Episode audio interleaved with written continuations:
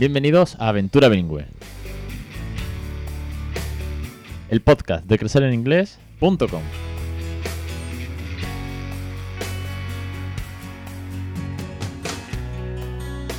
Capítulo 201 es el 23 de abril de 2020. Muy buenas, bienvenidos. Yo soy Alex Perdel y esto es Aventura Bilingüe, el podcast sobre bilingüismo, el podcast en el que no hemos fijado un objetivo y es que nuestros hijos se lleven una segunda lengua sin esfuerzo en la medida de lo posible, con más tiempo, menos tiempo, 24/7, 365 días al año o un ratito todos los días, una rutina, un pequeño cuento, la televisión, todo suma al fin y al cabo, ¿no? Pues de todo eso y de mucho más de lo que va este podcast, de mi experiencia, de la de otras familias, de la docentes, de los científicos, los tíos, los cuentos, las canciones. De todo eso y mucho más va Aventura Bilingüe. Ya lo sabéis, es que llevamos más de 200 programas. Madre mía, qué locura. Bueno, por cierto, un millón de gracias, como siempre, a todos los aventureros que estáis aquí suscritos apoyando este proyecto, este loco proyecto, como siempre os digo pero también a, los aventureros, oyentes y lectores que me habéis dejado un feedback brutal, una cantidad de comentarios loquísimos sobre el programa de la semana pasada, el programa 200 con mi mujer, la entrevista, y que además dábamos la noticia de que vamos a ser papis este verano por segunda vez. Muchísimas gracias a todos por las muestras de cariño, por el afecto, por el buen feedback de la entrevista que hizo Rocío, mi mujer, y bueno, también contando su experiencia desde el otro lado del método Open, ¿no? De, desde la persona que está trabajando la lengua materna, que tal vez sea la más cómoda, pero también vive en un ambiente bilingüe, como propuso la idea. Y ya os digo, sobre todo, ese, ese, esas muestras de cariño que me habéis dado, o nos habéis dado, mejor dicho, con la noticia del peque que está por venir. Otro mini aventurero que está al llegar. Dicho esto, hoy vamos con una entrevista con Débora, directora de Bambolango, teacher en clase en inglés, una entrevista muy chula que vamos a hacer sobre la pronunciación, ya veréis qué guay, y sobre un proyecto nuevo que está trabajando, que ha lanzado en su escuela Bambolango a nivel digital. Os va a encantar. Antes de lanzarnos, simplemente de modo, de modo muy rápido, como siempre, deciros que estamos con el curso de gamificación, sexta lección ya, madre mía, qué velocidad en el que en esta lección Isabel gamifica el método Jolly Phonics.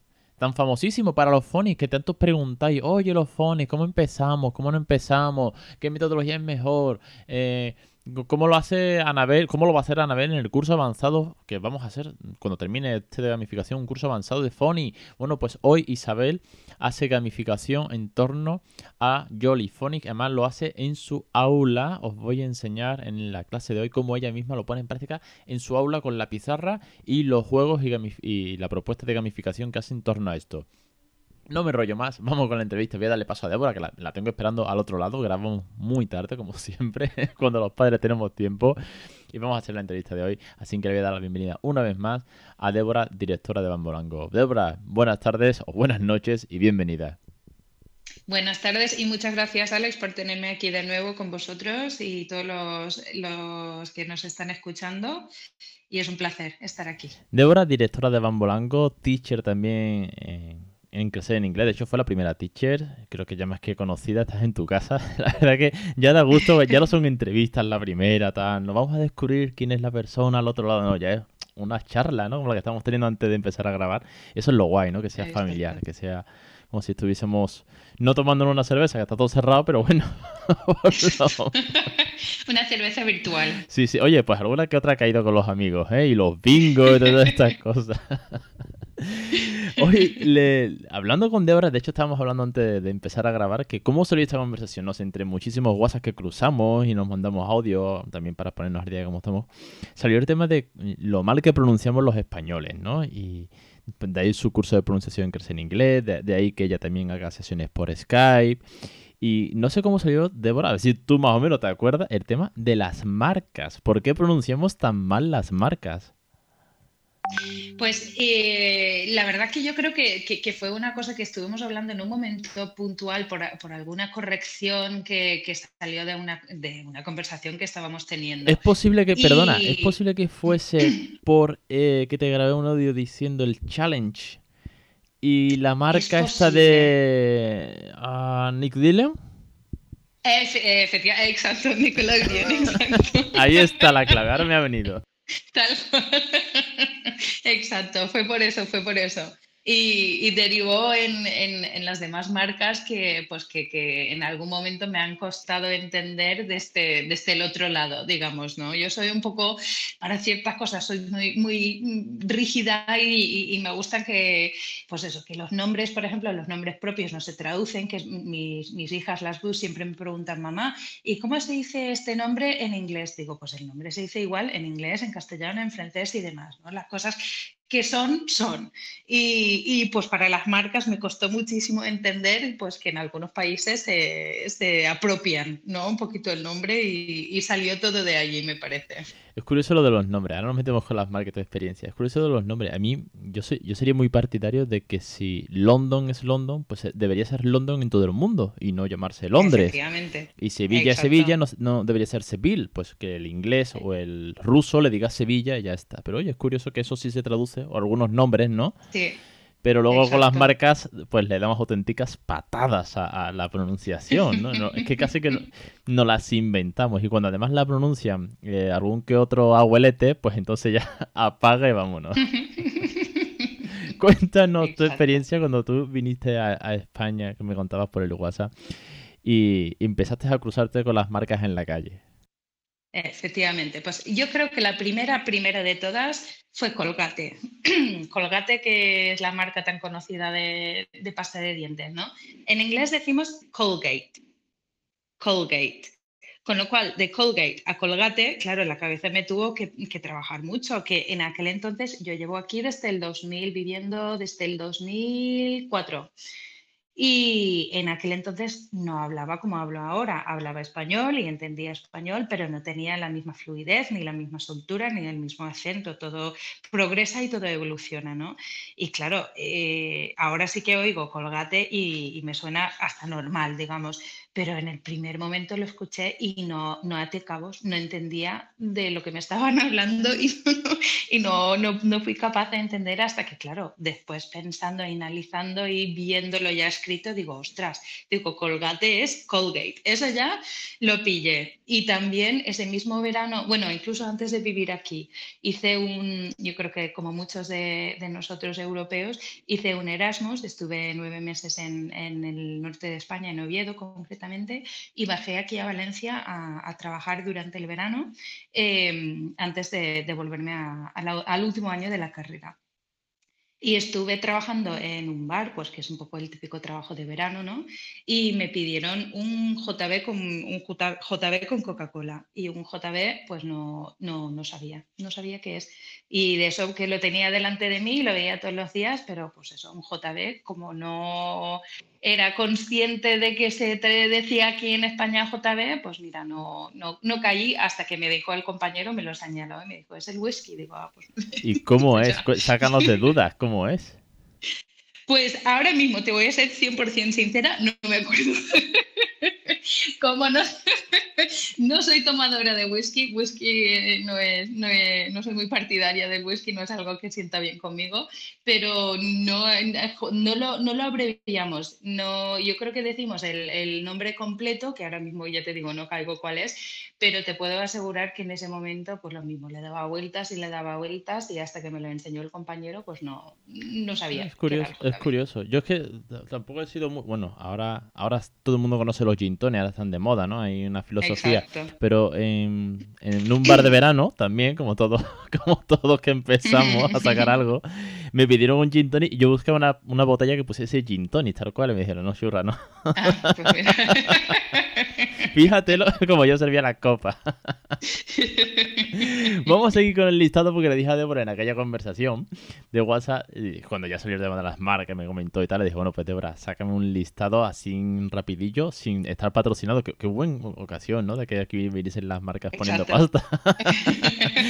Para que nos des eso, ese, otros, otros ejemplos de marcas y las patadas que le damos.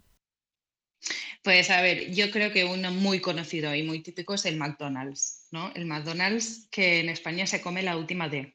Es aquí se diría como si fuera M-A-C-D-O-N-A-L-S, McDonald's. En inglés se dice, es el apellido, McDonald's. Mm. Donald, que Donald incluso es un nombre, pero McDonald es, es un apellido, con lo cual aquí se come la última D y se, y se, se cambia mucho el acento. Sí, sobre, todo con esa MC, ¿no? Sí, aquí es como más, el más, McDonald's. El más, efectivamente, efectivamente. Y luego, pues vinculado con el tema, como no, el, el ketchup. Yo he escuchado infinitas versiones. Esta ya no es eh, una forma única y exclusiva de decirlo en toda España, sino que cada, es como un poco como el acento, ¿no? Que cada región tiene su forma de pronunciarlo. He escuchado ketchup, ketchup, catachup, o sea, vamos, de, todo menos ketchup, que es como lo decimos en inglés, ketchup. Buah, me, acuerdo, se me viene a la cabeza la escena de los Simpsons de Ketchup o Capture del señor Vance.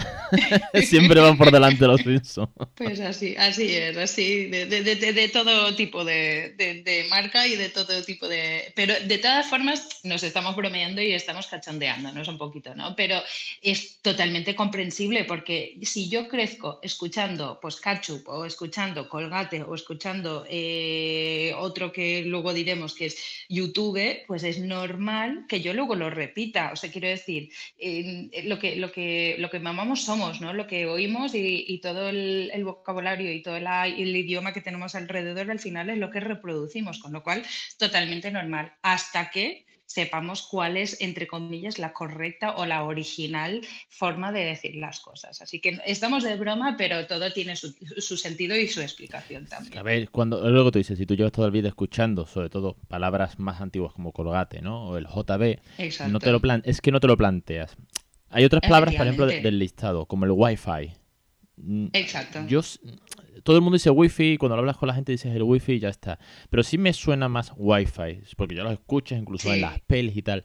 Y mira, tengo una, que no, lo tengo en tu listado, que yo llevo desde el primer, te podría decir que desde el día 1 que se abrió, y creo que fue en 2002, si no me equivoco, la primera beta privada de Gmail.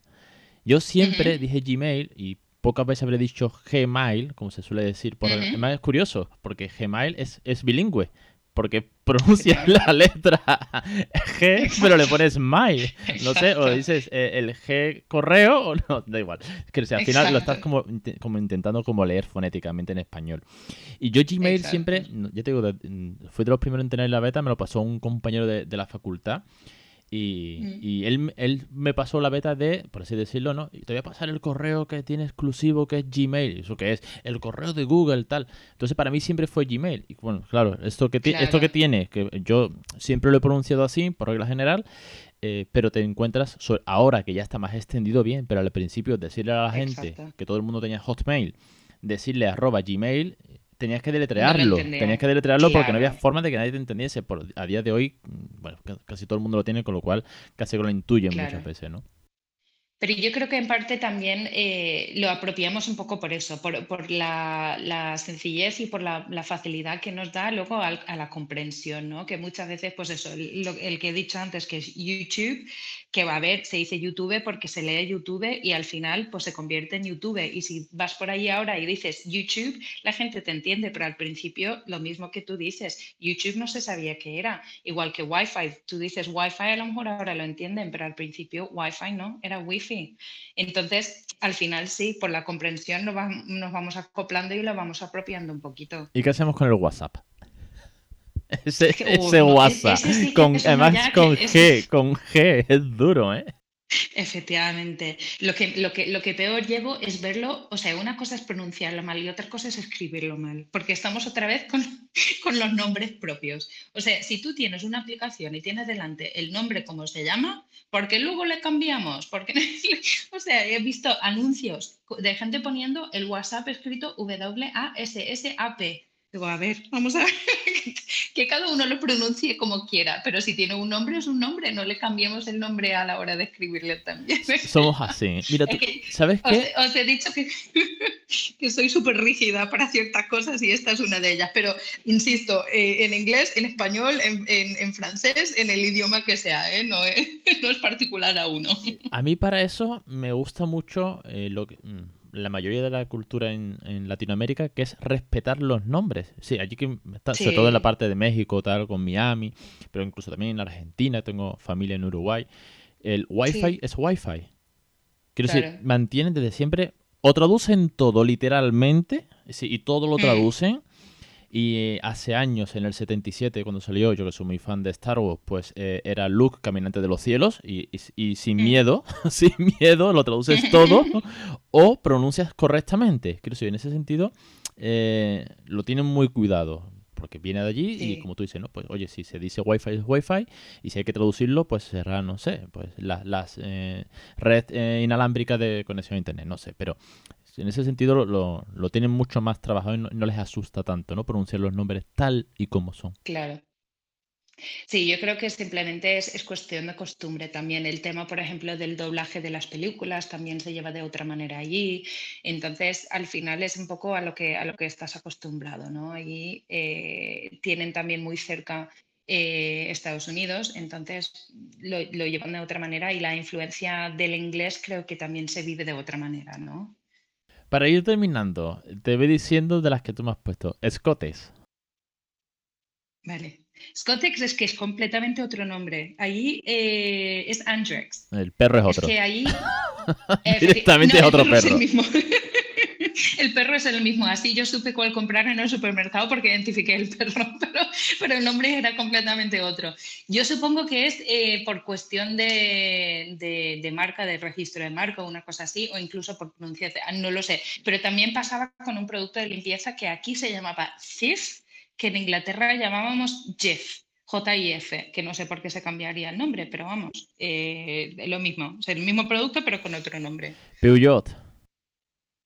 Peugeot, sí. Esto también mm, en Inglaterra se intenta al menos, lo, diríamos, lo diremos bien o lo diremos mal, pero intentamos con el acento francés. Allí se dice Peugeot. Ah, curioso. No sé si, vuelvo a decir, no sé si se acierta o no, pero se dice Peugeot. Y aquí lo mismo, Peugeot al principio me costó mucho entender que se hablaba del coche. Bueno, las marcas alemanas y demás aquí también las, las castellanizamos o, o le damos una patada directamente a los nombres alemanes. Eso, Volkswagen y tal, ahí ya olvídate, claro. Reebok, los botines, o deportivas, o tenis. pues añadís una O ¿Ah? al final, porque es Reebok. es una O corta, Reebok. Hemos hecho el phonics de las dos O, una U, ¿no? Es decir, efectivamente, efectivamente. Nosotros decimos Reebok. Y lo mismo pasa con el siguiente de nuestro listado, que es Johnny Depp, que es doble P, no doble E. Y aquí oigo muchas veces Johnny Deep. Sí, sí, sí, sí, sí, es correcto. Estaba leyéndolo, lo tengo, tengo listado por delante y cuando he visto Johnny Depp he dicho, pero quiero decir, no, no me pero ahora que has dicho el deep, sí que es verdad, es, muy profundo, ¿eh? Él, es profundo en sí, mismo. Exacto. Además de verdad. Vale, genial. Oye, pues, está muy guay, ¿eh? Está muy guay saber el toque de que hay que saber bueno, pues como bien dices, si mm, con tus padres hablas con el, a través de wifi y usas el YouTube, pues vale, pero Exacto. si intentamos corregir sobre todo de cara a los peques también, que aprendan cómo es. Aquí, por ejemplo, tenemos una palabra eh, que todo el mundo conoce, un personaje, mejor dicho, que todo el mundo conoce, que es Spiderman, pero el peque se dedica, se dedica a corregir a toda persona. Pues mira, que nunca lo ha visto, pero tiene un muñeco que le regalaron una vez y una, unas zapatillas de andar por casa y es Spider-Man. Pues yo le dije, eh, eh, es, Spider-Man. Entonces, cada vez que escucha a alguien decirle Spider-Man, le ríe y le dice que es Spider-Man. así, así, muy bien. De hecho, a mí también, algunos pequeños bambolangueros que tengo en, en, las actividades que hacemos, pues a lo mejor vienen con una camiseta o algún juguete algún día y me enseñan y me dicen, y me dicen, mira quién es. Y digo, ay, qué guay, es Spider-Man. Y me dicen, no, es no Spider-Man, es Spider-Man. Digo, no. A ver, con todo el sentido, en, los dibujos de los 90, la canción, se cantaba la canción de la introducción de los dibujos era Spider-Man. Quiero decir, es que la, la, propia canción estaba traducida claro, normal, Normal, normal. Bueno, para ir terminando, Débora, aparte de todo esto y de echar un, buen rato, tarde, porque es bastante tarde cuando grabamos, eh, te quería invitar también por tu nuevo lanzamiento de los 50 50 Minutes in English. Sacaste primero el challenge de los 60 segundos, muy chulo en Instagram, que creo que además funcionó muy guay. Pusiste las pilas a muchas familias, además en cuarentena, con lo cual para ir calentando motores. Y ahora tienes el 50 Minutes in, English. Cuéntanos de qué va esta nueva propuesta de Bambolango. Pues 50 Minutes of English es un programa de actividades para niños en torno a 2 a 6 años, más o menos, según la madurez de, cada peque, y consiste en eh, unos cinco vídeos que mandamos cada semana durante cuatro semanas.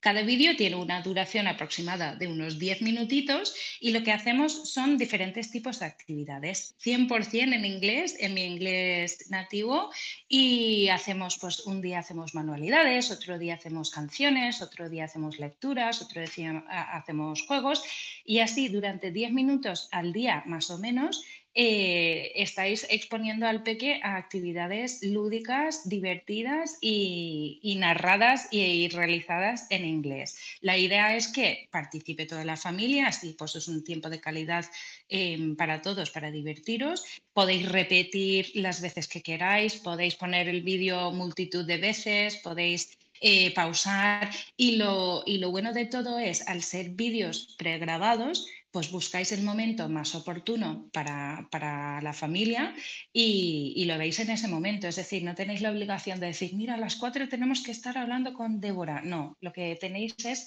oye, mira, yo sé que después del almuerzo es un ratito que el peque tiene ganas de hacer algo, pues nos sentamos, vemos el vídeo, hacemos la actividad, hacemos la manualidad todos juntos, repetimos, estimulamos algún tema concreto y así, pues es, una oportunidad simplemente para aprovechar y para, y para estar juntos y sacarle partido al, inglés. ¿no? Hay un mogollón de propuestas de juegos. Además, detallo de cómo recursos que podéis utilizar que son complementarios, detallo por edades, pues para ir afinando un poquito, pues los niños más mayores evidentemente tienen ciertas habilidades más desarrolladas, los más pequeñitos tienen que hacerlo de una forma más sencilla y os facilito todo súper, súper, súper detallado, ¿vale?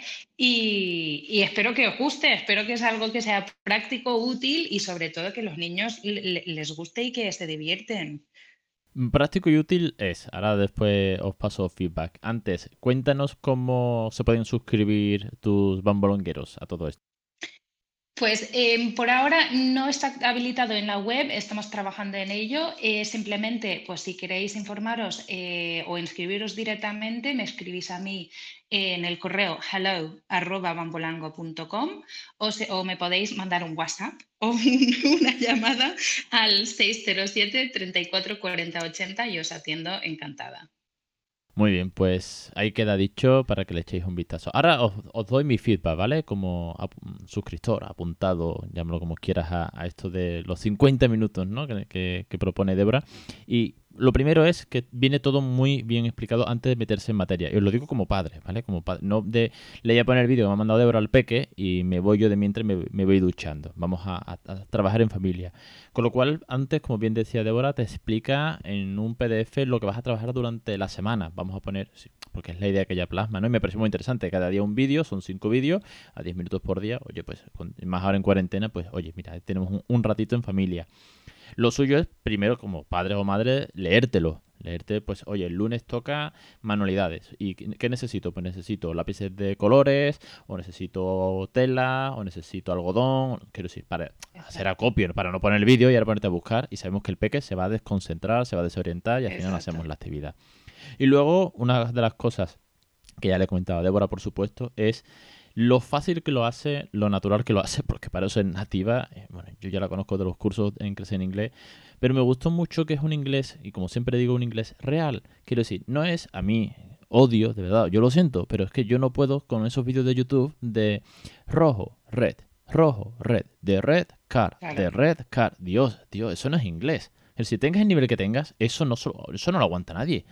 Mientras que Débora pues va hablando, va repitiendo, va eh, nombrando objetos que aparecen, que son rojos. Bueno, pues si son rojos, pues vamos a, pensar, te da tiempo para que el peque interactúe. Quiero decir, lo hace de manera de lo que es un inglés, un bilingüismo real, que, precisamente es aquí a, lo que nos sumamos.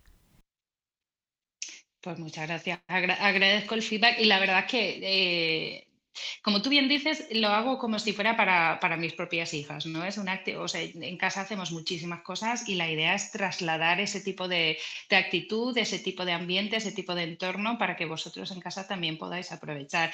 Y siempre, antes he dicho, soy muy rígida y para ciertas cosas lo soy, pero para otras no tanto. La idea es, pues eso, unos 10 minutitos, que además es súper asequible con los peques, aunque tengan dos años, pues 10 minutos no les supone, no les supone, tanto. O sea, 10 minutos es, es algo bastante eh, conseguible. Pero también la gloria, lo bueno de estos vídeos es que, mira, un día el peque no se encuentra bien o no le apetece o está muy cansado o está superactivo y queréis aprovechar a hacer alguna actividad más física. Pues mira, no pasa nada, ese día no se hace y lo ponéis al día siguiente y hacéis doblete. Pues es una cosa que os facilita esa, flexibilidad. O incluso que queda encantado después del primer vídeo y os apetece ver el segundo, pues lo ponéis después, ningún problema.